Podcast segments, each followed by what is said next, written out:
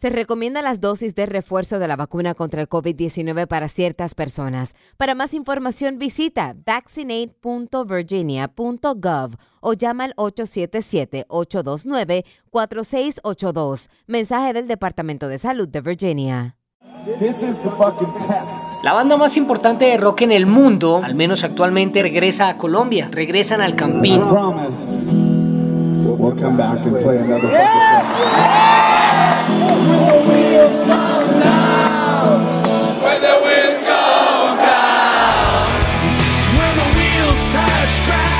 Pasado cuatro años, un disco y varios conciertos desde su visita.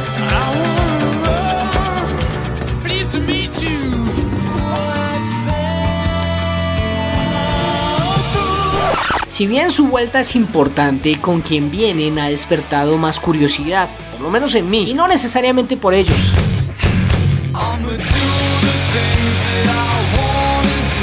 Wizard es una bandota que perfectamente podían haber venido solos y la rompían. Ahora, tenerlos a los dos en el mismo escenario es una vaina muy...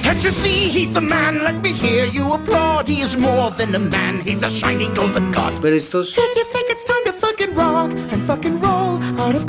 Tenacious D es una banda de rock, pero no cualquiera.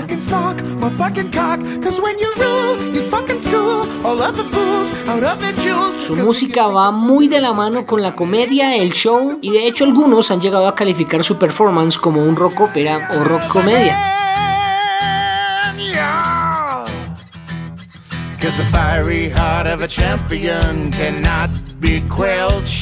Nacen en Los Ángeles en el 94 y todos estos grupos tienen que ver con su éxito.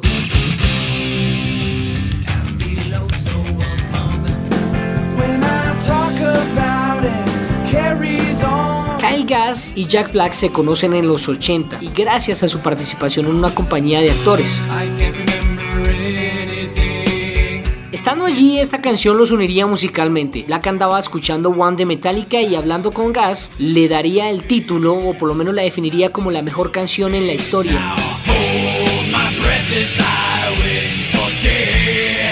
Ambos fueron conscientes de no poder hacer nunca un tema así, pero sí vieron viable rendirle tributo. Hello? El 14 de enero, prepárate para gritar de miedo.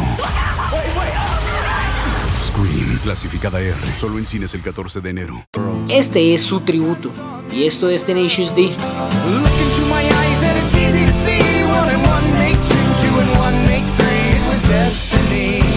Se fueron creyendo el cuento y empezaron a moverse en la escena angelina y allí fueron haciendo un nombre. Esto les permitió tocar en varios lugares y en uno de esos andaba Dave Grohl y eso fue como amor a primera vista. El hombre les ofreció tocar en unos conciertos de los Fighters y eso desencadenaría una serie de colaboraciones mutuas.